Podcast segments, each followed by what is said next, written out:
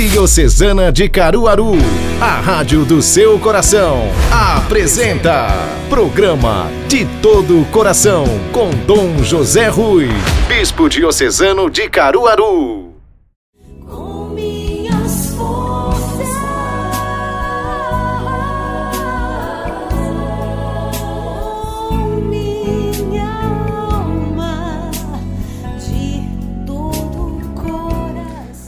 Olá, bom dia. De todo o coração quero acolher cada um de vocês, telespectadores, neste programa que é feito também de todo o coração, para que com o nosso coração, com a nossa alma, com a nossa inteligência, enfim, com todo o nosso ser, nós possamos meditar a palavra de Deus e este tempo litúrgico riquíssimo que estamos iniciando, que é o tempo do advento.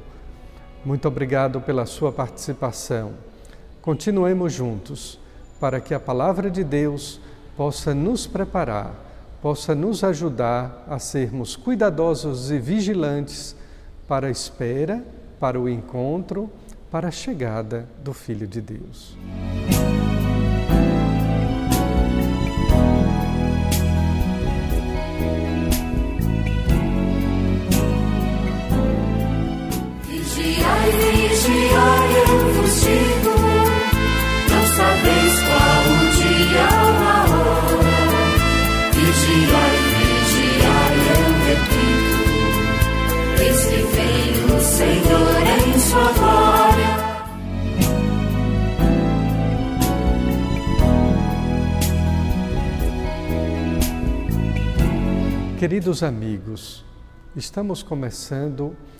um novo ano litúrgico, o ano B, dedicado ao evangelista São Marcos.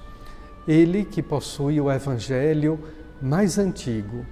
Embora Marcos não tenha sido apóstolo de Jesus Cristo, ele conviveu e acompanhou São Pedro, de Jerusalém a Antioquia e de Antioquia para Roma Portanto, é Marcos quem ouve dos próprios lábios de São Pedro as melhores catequeses que o influenciam na escrita do Evangelho. O Evangelho deste primeiro domingo do tempo do Advento já começa com um alerta de Nosso Senhor: Vigiai, estais preparados, pois não sabeis nem o dia nem a hora. A vigilância, a espera, ela requer não apenas a paciência, mas requer de nós duas virtudes teologais entre as três: a fé e a esperança. Esperar com fé, esperar com amor a vinda do Filho de Deus. Quem não sabe esperar, naturalmente fica desesperado, porque é, é geralmente a fé que nos possibilita este dado. Eu espero não apenas com paciência, eu espero com fé, esperando, eu espero no Senhor, espero a sua vinda. Recordemos os domingos anteriores do ano litúrgico passado, daquelas virgens prudentes e imprudentes que não souberam esperar. Lembremos-nos também dos talentos daquele homem que, sem saber esperar, sem saber investir, apenas enterrou o seu talento.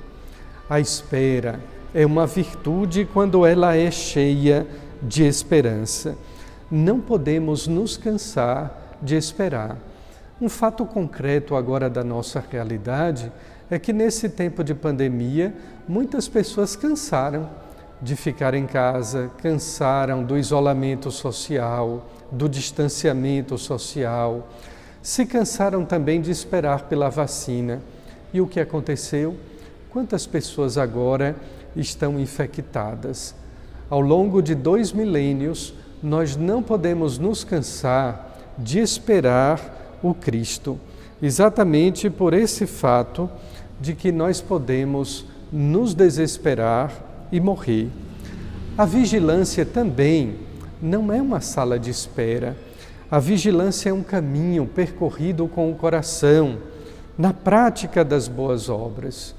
Por isso, indispensável nos colocar diante das, da perspectiva dos últimos acontecimentos, das realidades últimas, das realidades futuras que antecederão o juízo, como lembrávamos no encerramento do ano litúrgico com a festa de Cristo Rei. Na verdade, queridos irmãos e irmãs, a Igreja nos prepara com o advento para as duas vindas de Cristo. A primeira vinda acontece com o nascimento do Filho de Deus no tempo, é o Natal. A segunda vinda celebra o nascimento da natureza humana para a eternidade. O primeiro nascimento acontece por causa do segundo, e o segundo acontece por causa do primeiro, isto é, Cristo nasce entre nós no Natal para que nós possamos nascer para a eternidade. E nós somente nascemos para a eternidade exatamente porque Cristo nasceu entre nós. Existem, portanto, essas duas vindas: a vinda do Filho de Deus no tempo, na história, e a segunda vinda, quando em Sua glória Ele irá nos julgar. Nas duas esperas, nas duas chegadas, se misturam o humano e o divino. Lembram? que ano passado, neste mesmo período do advento, na preparação para o Natal, eu dizia: para que o encontro aconteça entre o divino e o humano, é necessário que o humano, que o ser humano, caminhe em direção ao divino, porque o divino, Deus, pelo seu desejo de salvação, ele já caminha em nossa direção, ele desce do céu, vindo para nós. Para que o encontro aconteça, portanto, é necessário que eu vá, porque ele vem. E já que ele vem, eu preciso ir, para que o encontro desse modo aconteça.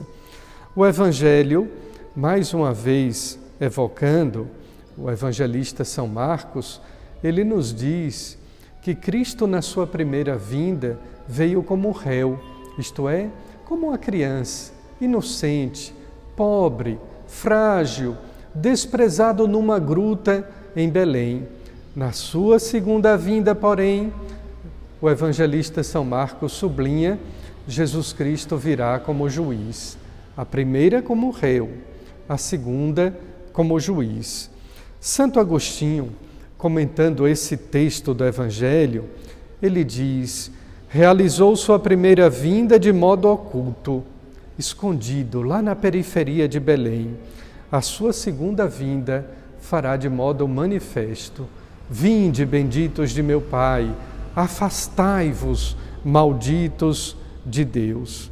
Segundo os padres da igreja, ainda, foi Jesus quem deixou sua casa quando subiu aos céus e nos deixou a tarefa de cuidar da casa, seja a casa comum, como tem insistido o Papa Francisco, seja também a nossa casa que é a nossa residência, mas acima de tudo a nossa casa, que é a nossa alma, que é o nosso coração.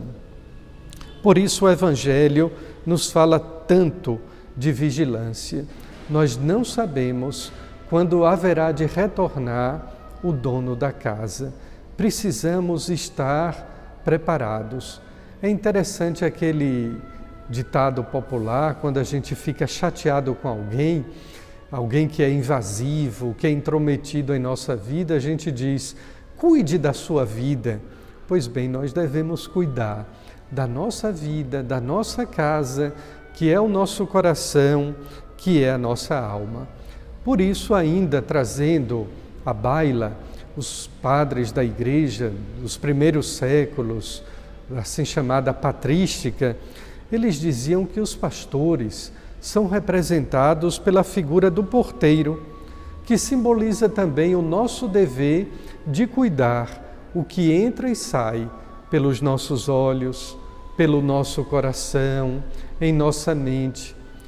Imaginar ou pensar e refletir quantas coisas entram em nossa vida pelos nossos olhos através da televisão, quantas coisas estão entrando pelos nossos ouvidos é desse modo, portanto, que nós queremos cuidar bem desta casa comum que é a nossa cidade, o nosso planeta, mas cuidar, sobretudo e especialmente, da nossa vida e do nosso coração.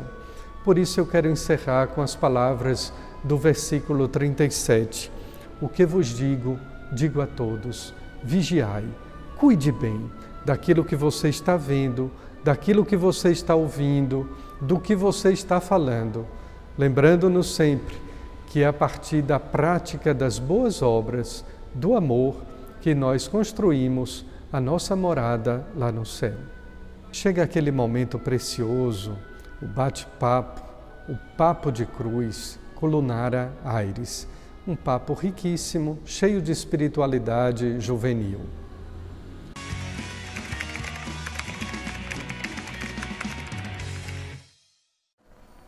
Oi, gente, olha eu aqui mais uma vez para mais um Papo de Cruz junto com vocês, para a gente falar aquilo que a gente sabe que precisa saber, mas parece que não entra na nossa cabeça.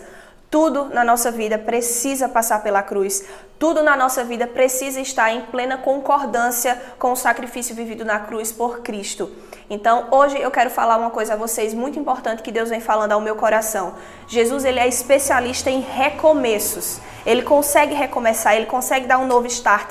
Quem é viciado em videogame sabe, quando a gente erra, quando a gente perde o start para recomeçar uma nova partida. Jesus ele é especialista nessa nova partida, nesse novo tempo, nessa nova dinâmica da nossa vida. E a gente precisa ter essa visão também voltada em tudo que aconteceu na palavra. Não existe outro local melhor para a gente entender os recomeços que Deus proporciona, né? A mulher pecadora, Maria Madalena, a mulher do poço, Pedro, e hoje eu quero falar sobre ele, eu quero falar sobre Pedro, o recomeço que Deus propôs na vida dele. A gente sabe que Pedro negou Jesus, que Pedro foi aquele que disse não conhecer Jesus, não fazer parte do grupo de Jesus. E a primeira pergunta que eu faço a você é: quantas vezes você tem negado Jesus na sua rotina, na sua vida, na sua história? A gente acha que negar Jesus é só de fato dizer, não, eu não creio, eu não acredito, não, eu não concordo com determinada coisa da palavra, mas a gente nega Jesus nas nossas atitudes diárias, nas nossas omissões diárias.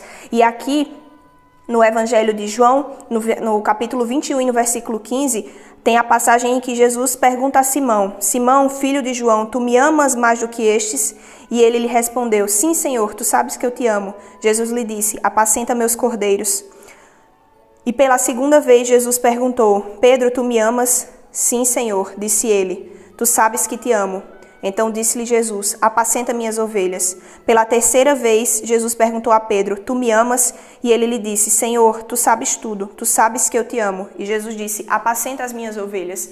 Pedro, ele era a pessoa que havia traído, era a pessoa que havia entregue, e nesse momento Jesus fazia um pedido todo especial a ele: apacenta minhas ovelhas. Isso significava que Jesus estava dando uma nova visão, uma nova perspectiva. Jesus estava ali rasgando a página do erro, do passado, dos fatos que estragaram, na visão de Pedro, a vida de vivência do evangelho dele, para um novo começo, apacentar as suas ovelhas. E quem é Pedro hoje, né? A nossa pedra da igreja, o nosso primeiro papa, aquele que deu origem à nossa igreja. E eu quero dizer a você hoje uma coisa especial. Não importa o erro que foi cometido, não importa o deslize, não importa a sua fraqueza, Jesus ele é especialista em recomeços na nossa história. Acredite que ele é aquele que refaz tudo, ele é capaz de refazer todas as suas falhas.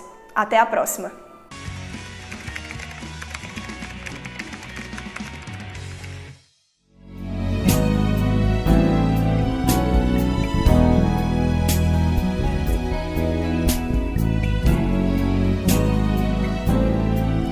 Muito bem, agradecido pela sua participação em mais um programa de todo o coração, eu quero que esta gratidão se converta ou se reverta em muitas bênçãos de saúde, de paz, mas sobretudo nas bênçãos do cuidado. Cuide, cuide-se, não apenas cuidando da saúde física neste tempo de pandemia, cuide também do seu coração e da sua alma. Que Deus abençoe a você, a toda a sua família. Em nome do Pai, do Filho e do Espírito Santo. Amém. E lembre-se sempre: quem faz um bom advento tem um feliz Natal. Até a próxima.